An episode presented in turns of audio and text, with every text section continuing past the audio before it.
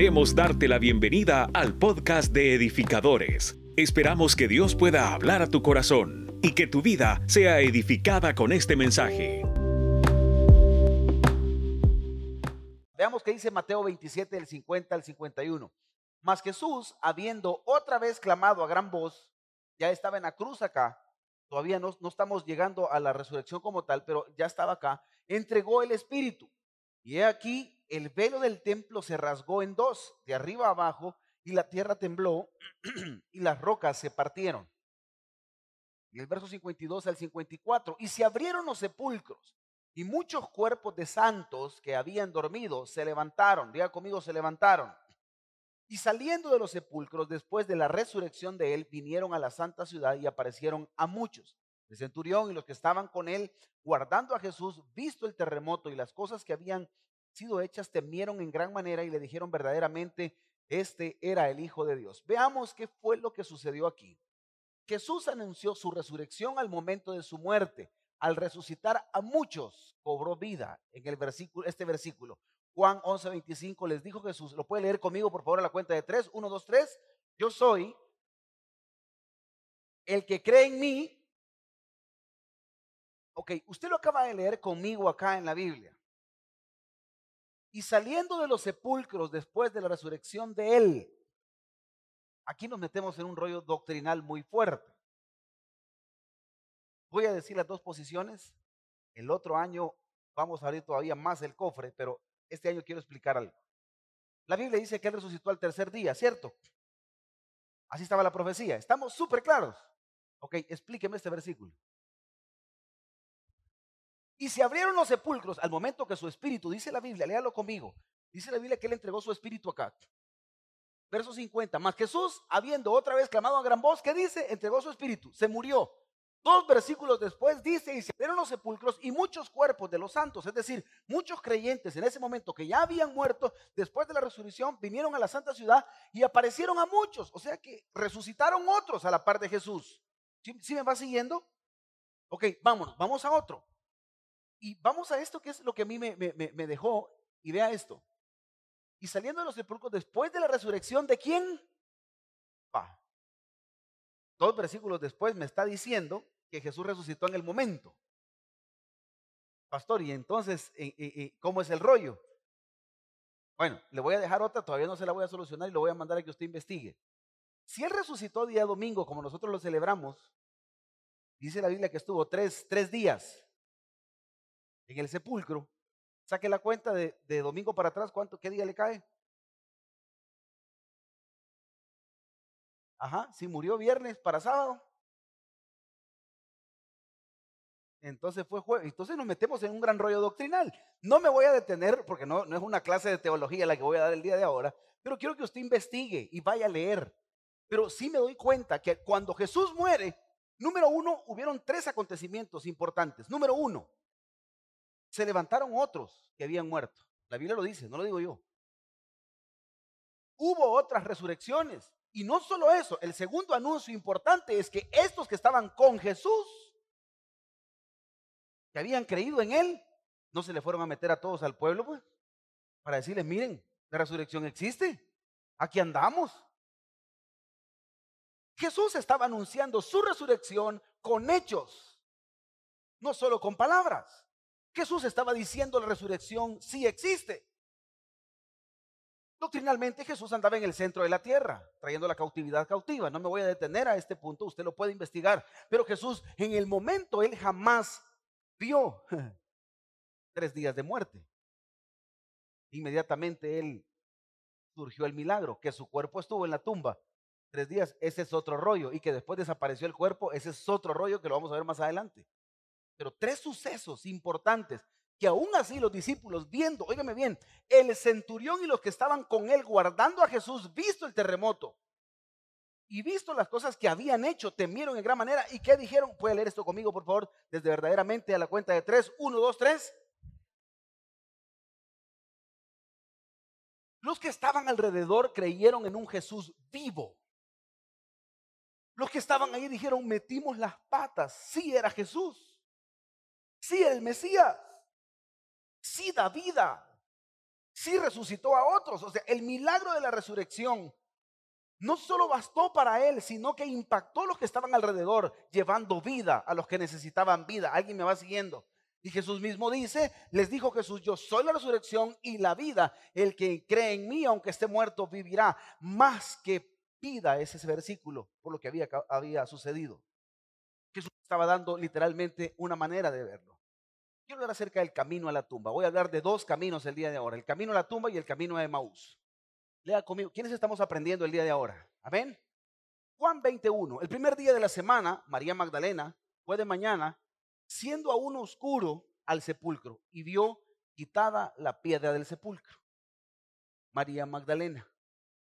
Me encanta porque María Magdalena era tempranera como usted y como iba al culto de las siete.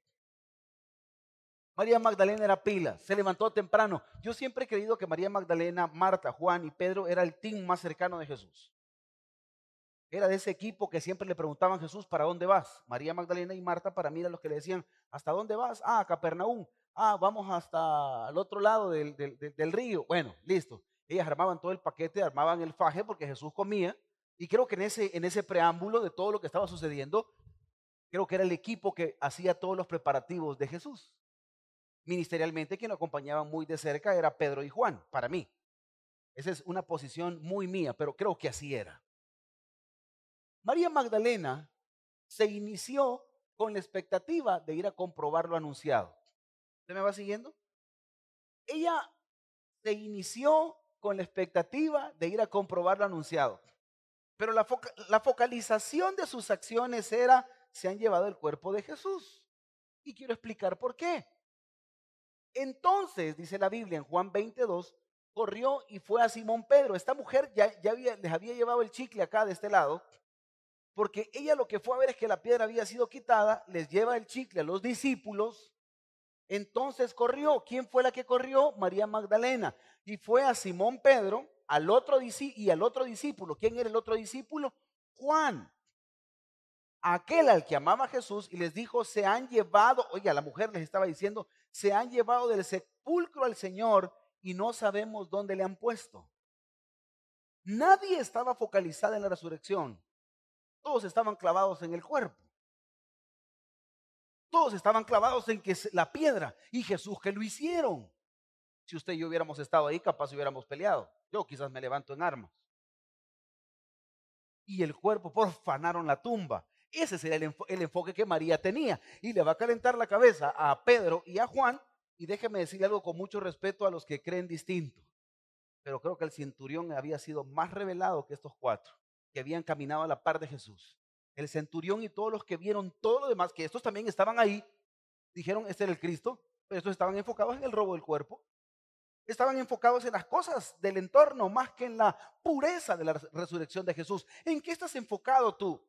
Qué lindo por la Semana Santa que podemos disfrutar y vacacionar. ¿A cuántos nos gusta vacacionar? Mango en miel, ¿men? Torrejas. Riquísimo. Yo me comí unas cuantas, hermano, yo no me entraba el pantalón. Pero no me puedo olvidar que la verdadera razón de, de, esta semana es Jesús. No me puedo olvidar que hoy estoy celebrando la resurrección de Jesús. ¿Cuántos dicen amén a eso? Lindo por todo lo que podamos hacer, pero el verdadero significado de la salvación es esta. Si hay una semana en el año que trae salvación, una de las tantas es esta. Es donde yo vengo y doy a conocer realmente el poderío de Jesús. Ellas enfocados en el cuerpo. ¿Dónde está tu enfoque el día de ahora? No, el viernes no hay que comer carne. ¿Dónde está tu enfoque el día de ahora? ¿Será que es mejor en un cambio de carácter, en un cambio de vida, focalizados a la verdadera salvación? Había un enunciado de uno de los restaurantes más famosos de aquí de El Salvador, Viernes Santo no se venderá licor. Ah, qué bonito. Y los otros 364 días del año, sí. Gloria a Dios. Porque nos enfocamos en el entorno. ¿Alguien me va siguiendo? Nos enfocamos alrededor de lo que es el verdadero evangelio. No le vemos el centro, lo que el centurión vio, la verdadera presencia del Señor. Óigame bien, María Magdalena, que había estado con Jesús. Juan y Pedro, que habían estado con Jesús, lo amaban entrañablemente, focalizados en el cuerpo. Y salieron Pedro y el otro, diga conmigo y el otro, Este cabezón era Juan. Y fueron al sepulcro. Fueron a ponerse las vivas para ver que si lo que había dicho María Magdalena era cierto. Y en efecto, se inició con la expectativa de ver el robo del cuerpo. Este loco corrió con Juan para ver el cuerpo que se lo habían llevado. Nadie pensó en, nadie saltó y dijo, gloria a Dios, resucitó. El enfoque fue el cuerpo. Y qué bueno que les interesaba el cuerpo, pero no estaba ahí el misterio revelado, no estaban ahí enfocadas las profecías. No estaba ahí todo lo ministerial que Jesús había hecho durante tres años. La focalización de sus acciones era ver dónde estaba el cuerpo, los cercanos. Y esto me lleva a pensar esto. Ni Pedro ni Juan, ninguno pensó en la resurrección, todos focalizados en el cuerpo. Lamentablemente la Semana Santa, la Semana Mayor, la Semana de Pascua, todo lo que usted quiera llamarle, la gente se focaliza en la vacación y no se focaliza realmente en el verdadero sentido de la resurrección de Jesús. Nos enfocamos en poder descansar y dormir. ¿Quiénes dormimos rico? Y no está mal. Está súper bien que usted descanse. Es tan rico ponerse en una hamaca. Yo me metí en una hamaca. Le voy, a contar lo que me hizo una doña un día de esto. Yo no puedo dormir en las tardes. Tengo años desde que tengo uso de razón que yo no duermo. Me logré quedar dormido en una hamaca bien dormido estaba en la hamaca de un amigo, unas hamacas muy lindas que había llevado. Yo estaba dormido y uno bien siente cuando está roncando. ¿Quiénes sentimos cuando estamos roncando? Pero nos vale todo. Sí, sí amén. yo estaba ahí. Y me llega a tocar la maitra el hombro. Don me dijo, dígame, ¿dónde compró la hamaca? Me dijo. No, hombre, ¿cree que me pude volver a dormir? Único suceso que yo tenía en las vacaciones. Ya no me pude volver a dormir.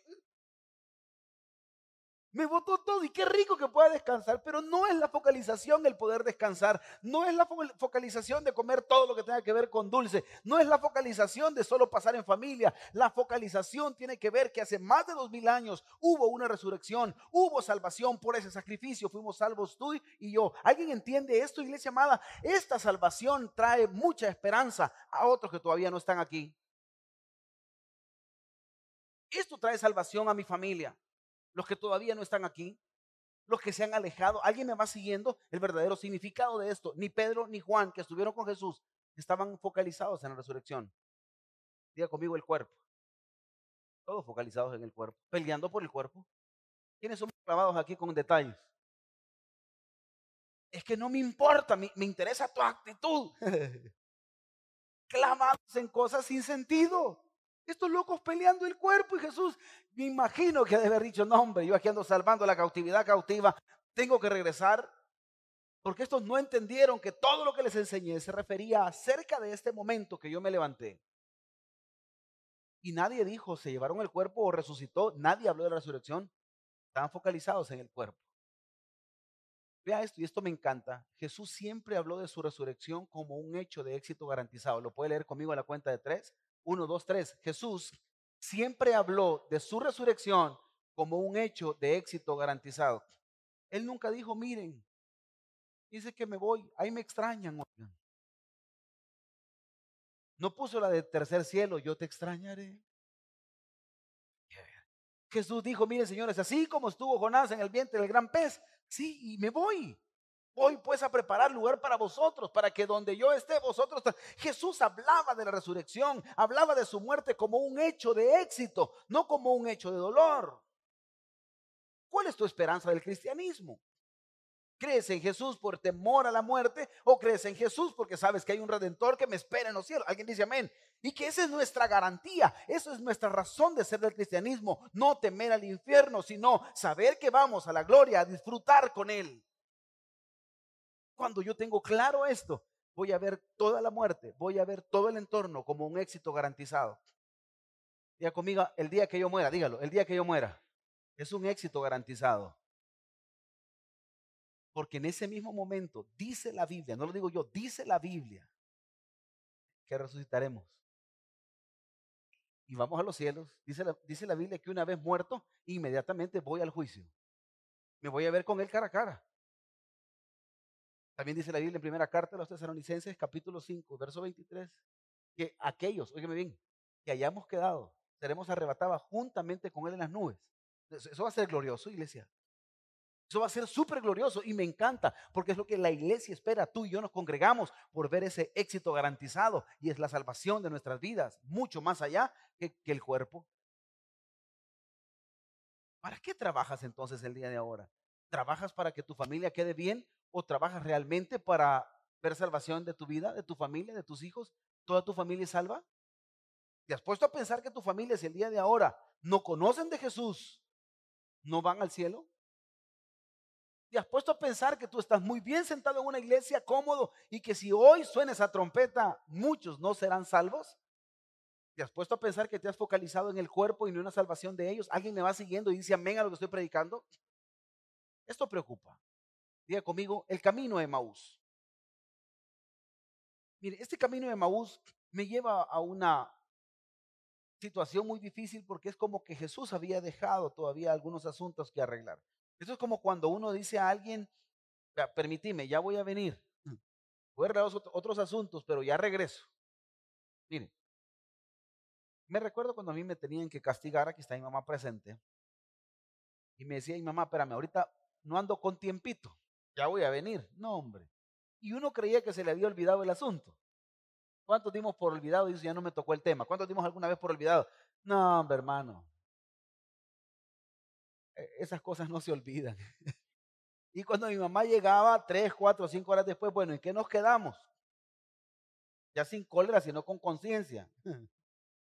pero que me, tocaba, me tocaba. El camino de Maús es como decirle, bueno, quiero ver muchachos si pasaron la materia o no la pasaron. Quiero ver dónde estamos parados, su cristianismo y su fe. Dice la Biblia.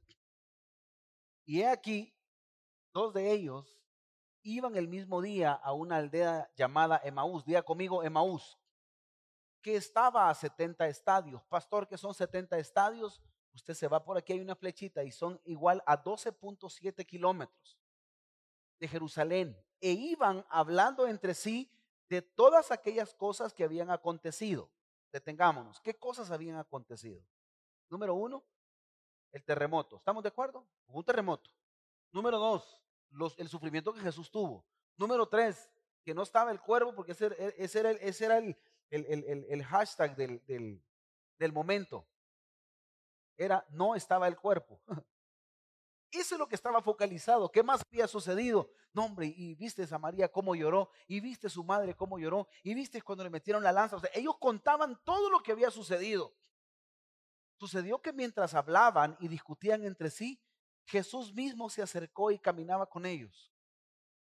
En el camino a Emaús se presenta Jesús para escuchar qué murmuraban, qué hablaban entre sí. Quería ver si habían pasado la materia. Querían ver, él quería ver si en medio de la calamidad sus discípulos estaban llenos de fe, si los que habían predicado de, su mismo evangelio estaban siendo bien cimentados y estaban hablando de una esperanza viva. Muchos hablamos más del problema que de la oportunidad que Dios puede hacer con ellos. Muchos nos quejamos más de la enfermedad que, que hablar de la sanidad. Hay mucha gente que literalmente todos los días, mira, es que estoy bien mal, mira qué grave estoy. Si me llego a morir, ahí te encargo. Hay un montón de gente que anda encargando todo lo de su muerte. Dolor de cabeza y siente que es un tumor. Que me, me voy a hacer un michequeo, pastores, que fíjese que eh, demasiado dolor de cabeza, quizás un tumor tengo. ¿Por qué no habla del Dios grande que le puede sanar ese dolor de cabeza? No, pastor, me voy a hacer un chequeo, quizás es cáncer. ¿Por qué me habla más de su calamidad que de lo que Dios puede hacer en tu vida? Cristianos, nosotros creemos en un Dios que sana, nosotros creemos en un Dios que salva, nosotros no somos hijos de enfermedad, somos hijos de sanidad, no somos, no somos, no somos, hijos de, de problemas, somos hijos de solución, de alguien que trajo salvación a la humanidad. Pero vendemos un evangelio más de preocupación. Tiembla y los cristianos son los primeros que corren. Alguien se enferma y somos los que más lloramos. Entonces, ¿dónde está tu fe? Jesús va caminando contigo a ese camino de Maús y eres más de las crisis que de las oportunidades. Hay gente que camina de verdad cabizbajo. Hoy no vamos a salir en vacaciones porque no hay dinero. ¿Y quién le ha dicho que se necesita dinero para salir? Que se va pata de aquí al Parque Bicentenario y se mete por los recovecos y no fluya. Si usted está encerrado es porque quiere, hermano. Si cuando no había en la casa la pila nos metíamos, vea mamá. No, hombre. Y viera qué bien cabía yo.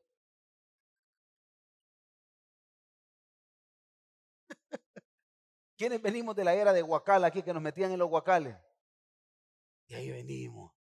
No me diga que sus vacaciones sean aburridas porque, pastor, mira aquí pasando la prueba. Hermano, usted no está bajo prueba, usted está en el camino de Maús y sus buenas nuevas deberían de ser que Dios salva, que Dios sana, que Dios prospera, que Dios bendice, que Dios restaura. Pero no hables de tu calamidad. Jesús estaba oyendo a sus discípulos, aquellos que habían creído en Él, que habían profesado con Él. Estaba oyendo que se quejaban de todas las cosas acontecidas, más que hablando de una resurrección viva. Debería de haber sido un gran par un gran fiestón, debería de haber sido esto. Pero ahí iban todos preocupados y acongojados. ¿Cuáles son tus pláticas del día? Aleluya. Hay gente que pasa más en el seguro que en la iglesia. Alguien dice amén a esto. Andan más medicinas que Biblia dentro de, la cartera. No puede sacar versículos, pero ahí, anda, mire, ahí anda pomada, ahí anda gotas, ahí no, hombre, hermano, ahí anda de todo. Si no saco un marcapaso de ahí porque Dios es grande, hermano. ¿Por qué no me hablas de un Dios sanador, de un Dios salvador? ¿Sabes qué deberíamos de ser los cristianos en el camino de Maús? Saber que hay un Dios de esperanza. No sea un ente de crisis. Mire que está bien mal mi hija. Ay, hermano, y le empiezan a sobar el hombro a la gente, ¿verdad? Ay, hermano, mire, Dios le traiga fortaleza, oiga, quizás se va a morir. Hermano, usted tiene que dar vida. Yo ya sabía que se iba a morir. Usted no tiene que andar diciendo que la gente se va a morir. Usted declare vida porque Él vino a darnos vida y vida en abundancia. Jesús dijo, yo soy la resurrección y la vida. Me encanta eso. Esta posición de Jesús de entrar como incógnito me encantó. Pero hay algo más que quiero entender de este versículo. E iban hablando entre sí de todas aquellas cosas y de lo sucedido, pero mientras hablaban y discutían entre sí, Jesús mismo se acercó y caminaban con ellos. Mas los ojos de ellos, ¿qué dice la Biblia? Estaban Ok, la palabra velados en el original es crateo. Es poner bajo el poder de uno, es decir, agarrar o poner bajo su control. Si yo lo traduzco acá ya al, latín, los ojos estaban bajo la soberanía de Dios. ¿Qué hizo el Señor? Él mismo, dice la Biblia que lo cegó, en el original eso es lo que dice, lo cegó porque los quería tener bajo su control. No querían que le reconocieran. Jesús mismo toma el control y me lleva a entender algo. Jesús toma el control de la visión de los discípulos cuando te somete a procesos de formación. Lo puede leer conmigo a la cuenta de tres, el primero, por favor, uno, dos, tres. Jesús toma el control de la visión de los discípulos cuando te somete a procesos de formación. Vea esto, por favor, la visión en procesos de formación, Dios la controla. Habemos muchos cuando hemos pasado procesos que parecemos novatos en el Señor. voy a volver a repetir esto.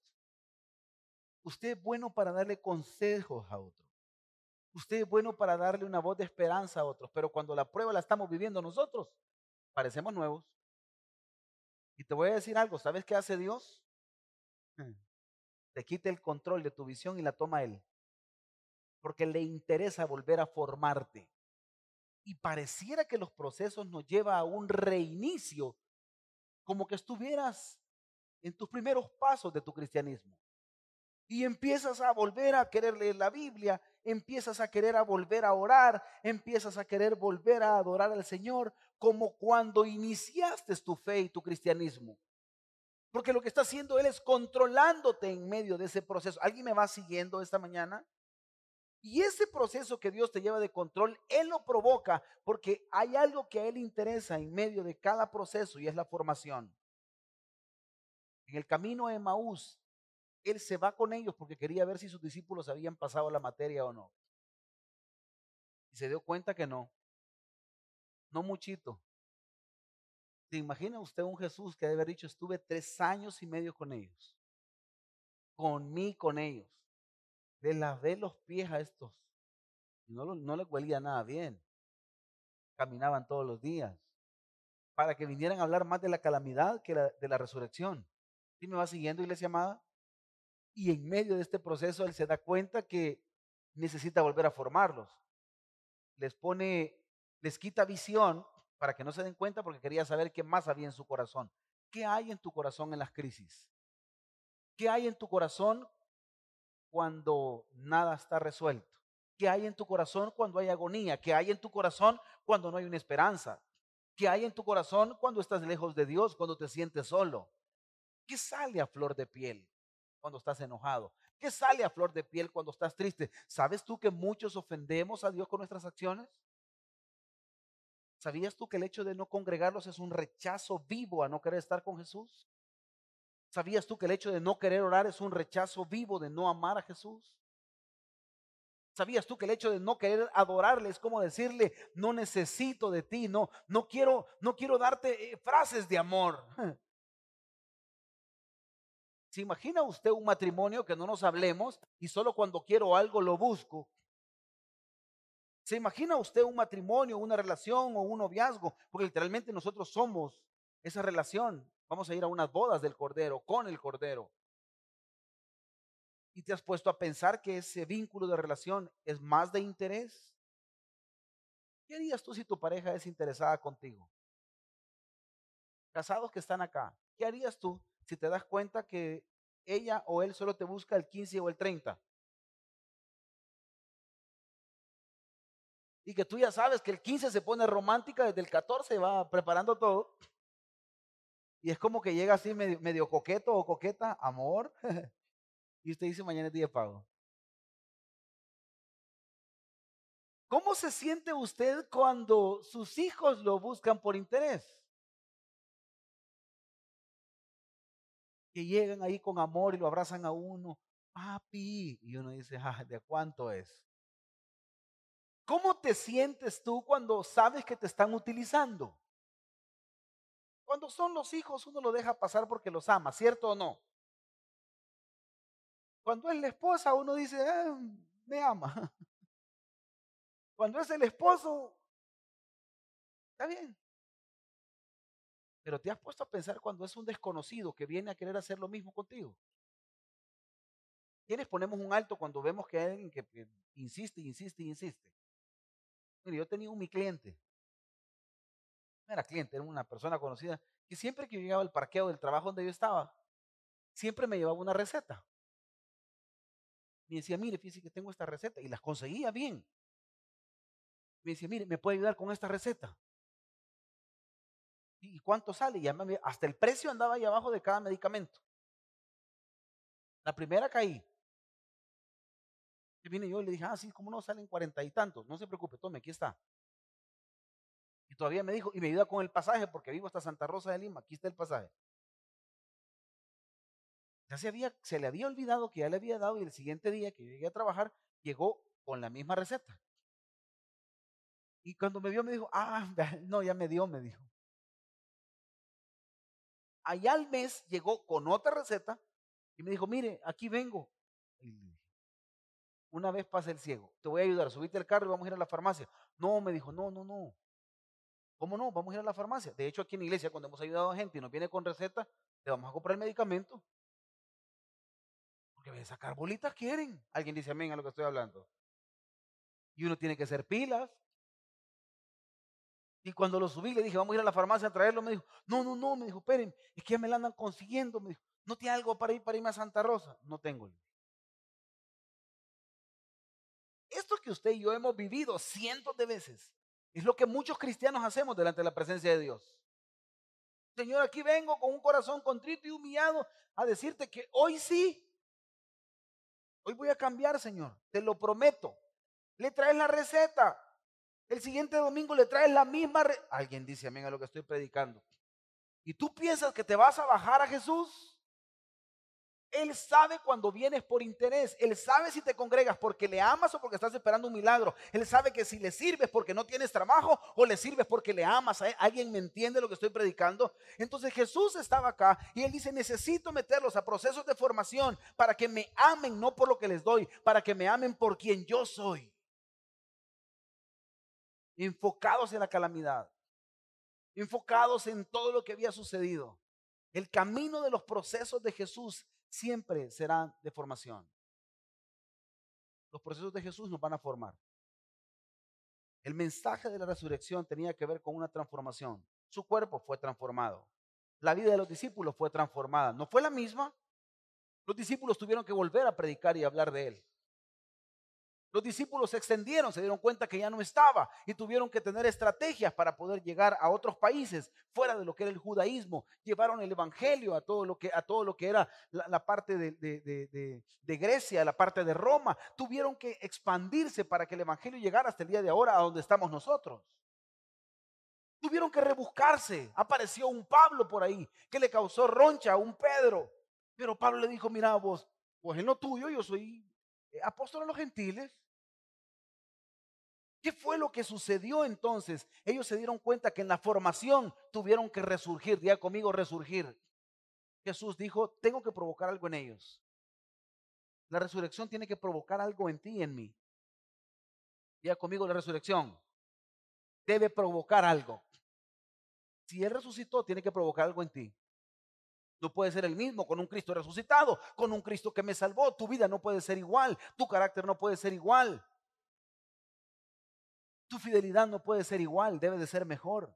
Tu adoración no puede ser igual. Con un Cristo resucitado deberíamos de ser una iglesia fiel. Con un Cristo resucitado deberíamos de ser una iglesia entregada a Él. Basta y sobra con ver el sacrificio que Él hizo para yo poder amarle y servirle. ¿Cuántas cosas no ha hecho por ti? Yo no sé ni cuántas veces me ha librado a mí de la muerte. Suficiente para poder amarle y servirle. ¿A cuánto nos costó levantarnos hoy en la mañana? Estábamos cansados de vacacionar. No, hombre, hermano, yo me puse a jugar fútbol en la arena. Yo hoy en la mañana que me levanté, aquí iba. Y me dijo Santiago, papi, ¿qué te pasa? Son cosas de la edad, dijo. Pensé que nunca le iba a decir. Le soy sincero, yo quería quedarme dormidito. Pues. querían quedarse con la sábana hoy en la mañana. Y mi esposa me dijo, realmente el que se va a congregar hoy es porque ama a Jesús. Porque la cancha está demasiado abierta para quedarse en casa. Y mire, edificadores es tan lindo que tiene chance a las 7 para que usted vaya a vacacionar todo el día. Quiere levantarse un poquito más tarde, tiene las 9 y se va a vacacionar todo el día. Quiere levantarse súper, súper tarde, los que me están viendo en línea, amor y paz. No hay problema, venga a las 11, sale a almorzar y se desaparece y llegaste en la noche. Alguien dice, o sea, no hay excusa. Alguien dice amén a esto, no hay excusa. Tenemos chance para disfrutar, pero ¿sabe qué tenemos que hacer? Entender que vivimos bajo un proceso de formación. ¿Cuál es tu proceso de, de formación? Quiero decirte algo que he entendido por muchos años. ¿A cuántos nos gustan los atajos aquí? Eso de los atajos es un gran rollo. Porque en el reino de Dios los atajos no funcionan. En el reino de Dios los atajos lo que hace es un reseteo y nos vuelve a iniciar al, paso uno. No puedes cortar esquinas. No puedes cortar esquinas. Diga conmigo, no puedo cortar esquinas. Pero algunos que nos gustan las cosas fáciles. Y uno dice, no, ya, ya estuvo una maruchan, poneme, ya, ya, ya. Nos gusta tan fácil las cosas que comemos pizza helada. Nos gustan las cosas fáciles que solo agarramos el pan francés de la bolsa, ahí donde está, y se atorzó en el café y usted dice, ya comí. Preferible eso a no cocinar, porque nos gustan los procesos fáciles. Como cuando se enoja, en lugar de estar haciendo tanto ruido, agarra un Uber y se va. ¿Alguien dice amén? El punto es este, yo estoy en el paso uno, paso dos, paso tres, paso cuatro. Si yo intento hacer esto y pasarme al paso cuatro y decir, ya estoy aquí, Jesús te dice, muchacho, vámonos de nuevo al uno. Empiece bien. Y esto me lleva a recordarme cuando mi mamá me borraba las planas. Mi mamá es maestra. Y yo de listo, cuando me dejaban líneas. ¿A quiénes nos dejaron líneas aquí? No debo de hablar en clase. Y ojalá que me hubieran dejado en clase, punto. de estudios sociales. No, hombre, qué cólera ese de estudios, era un gran rollo. Los vivos, doble lapicero, tirro. Doble lápiz, tirro. Y aquí, ahí están las dos letras. Mi mamá bien miraba, agarraba el borrador de aquellos borradores. ¿Quiénes tuvimos eh, eh, eh, lápices mongol? Borrador así, grande, hermano. Y que cuando escribíamos con lapicero, usted le ponía saliva a ese borrador y borraba el lápiz. Dígame, no me diga que no. Que liquid paper, ni que nada, mongol saliva, y usted borraba ese volado. Y mamá agarraba el borrador, mire, empezamos de nuevo. Mamá, pero quedó bonita. No haga trampa. Me dolía. Me pasaba del paso 4 al paso 1. ¿Alguien me va siguiendo? Me dejaban las tablas del 1 al 12. Y yo para no quebrarme el coco, yo agarraba la calculadora, hermano. Mi mamá pilas. Me sentaba. 12 por 4.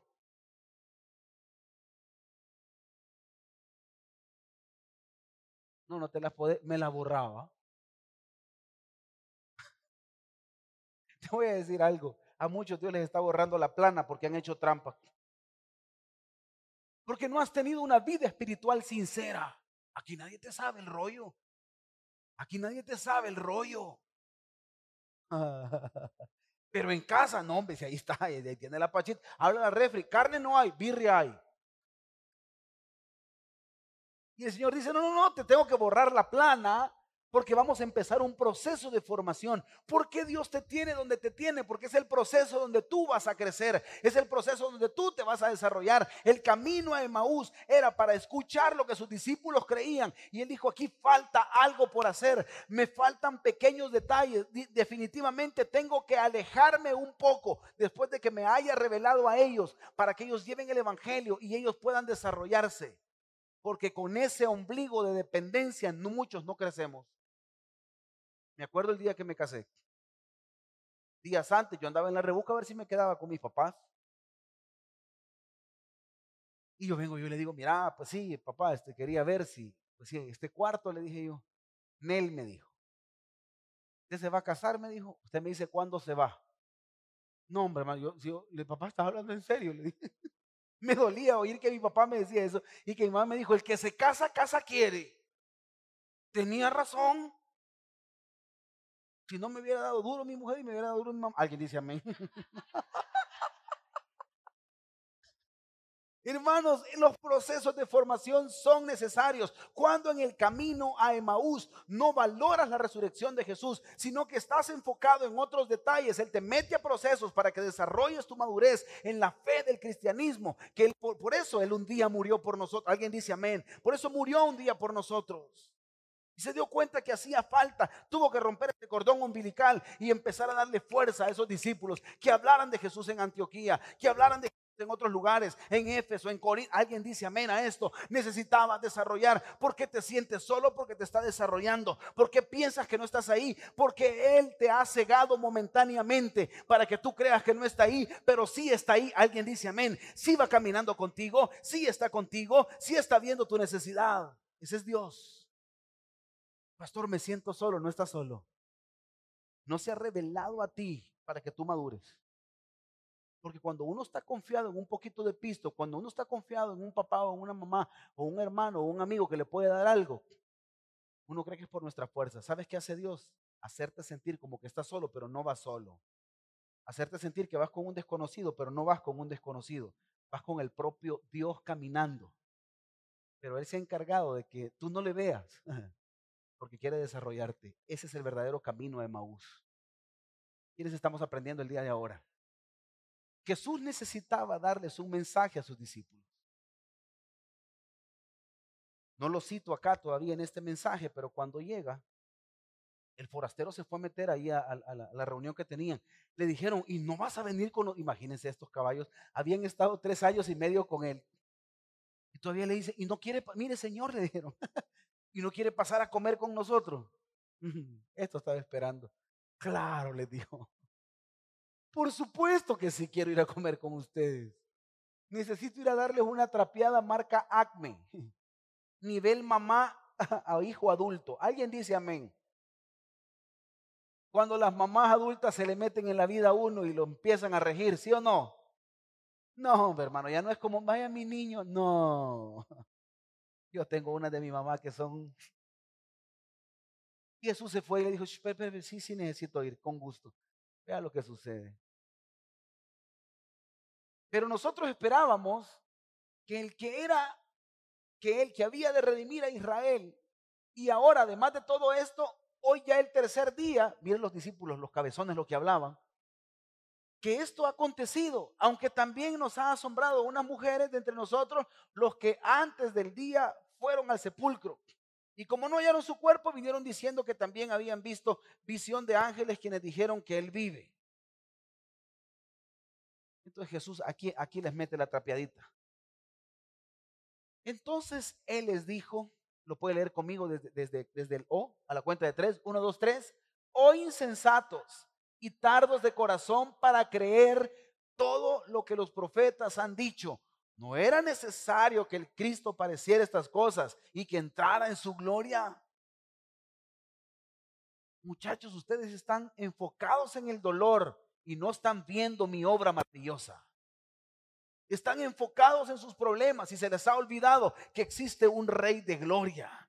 Están enfocados en sus problemas, pero se les olvida que hay un Dios que tiene soberanía sobre tus problemas, que hay un Dios que tiene soberanía sobre toda preocupación el día de ahora. Hay alguien que ya resucitó por tu casa. Hay alguien, alguien dice amén. Hay alguien que ya resucitó por tu familia. Hay alguien que ya resucitó por tus problemas. Hay alguien que ya hizo milagros vivos sobre tu casa, sobre tu vida. Jesús dijo, espérenme muchachos, me es necesario meterme en esta conversación. Necesito poner un orden aquí. Y no, y primero, número uno, el que padeció fui yo. Ustedes están sufriendo por lo que no han sufrido. Usted me va siguiendo.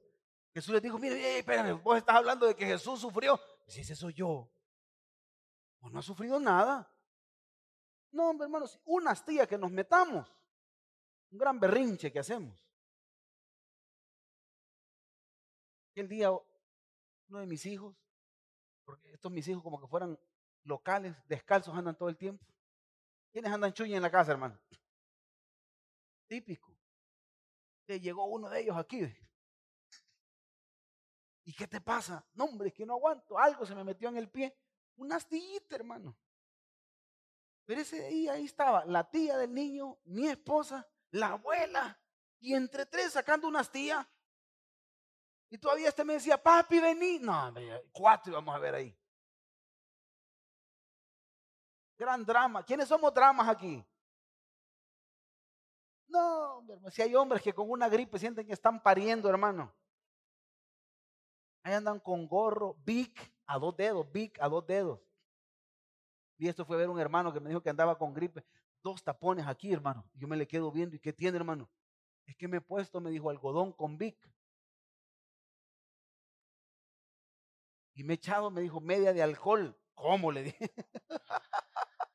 no, hombre, hermano, si ese hermano huelía, de verdad que huelía saumerio el hermano. Él le hacía así, hermano, y una gran señal que echaba. De verdad que muchos nos metemos en un rollo y dijo Jesús, miren, si es que era necesario que yo padeciera estas cosas, ni ustedes han padecido todo lo que yo he padecido. Y aquí el rollo ya lo llevo yo. Por eso es que me encanta cuando los profetas mayores hablan que todas las enfermedades, Él las llevó.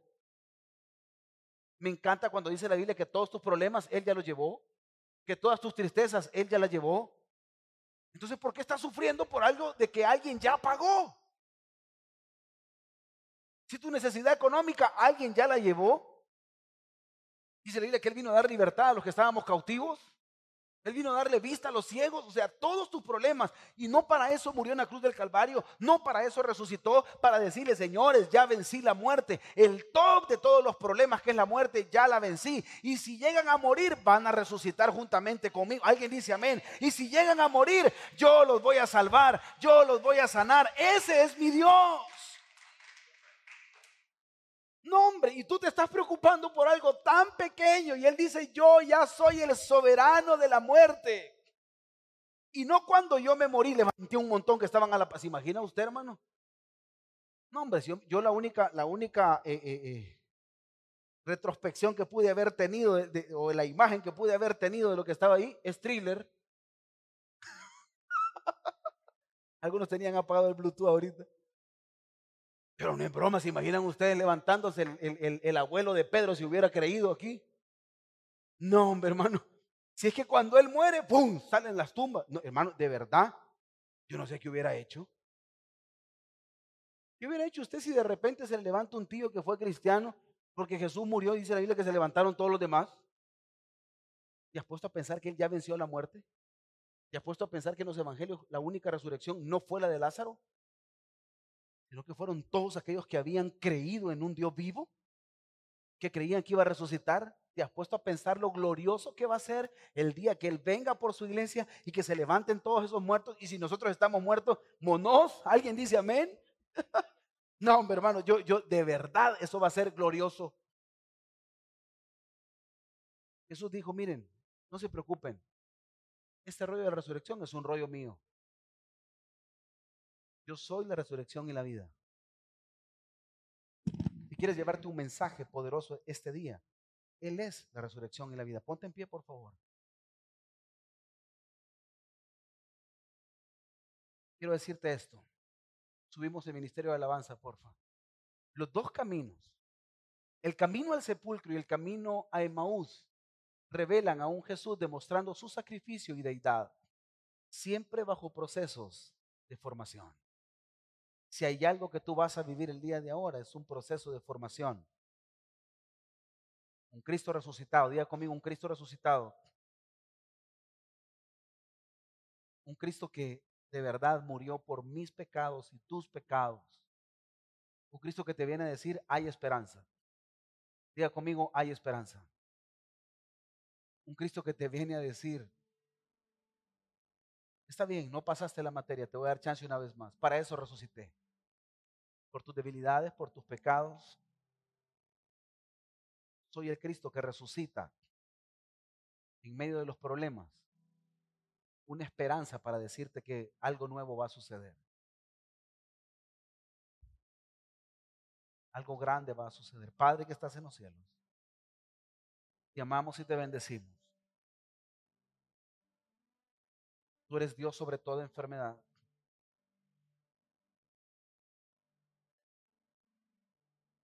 tú eres Dios sobre toda tempestad. Tú eres Santo Jesús.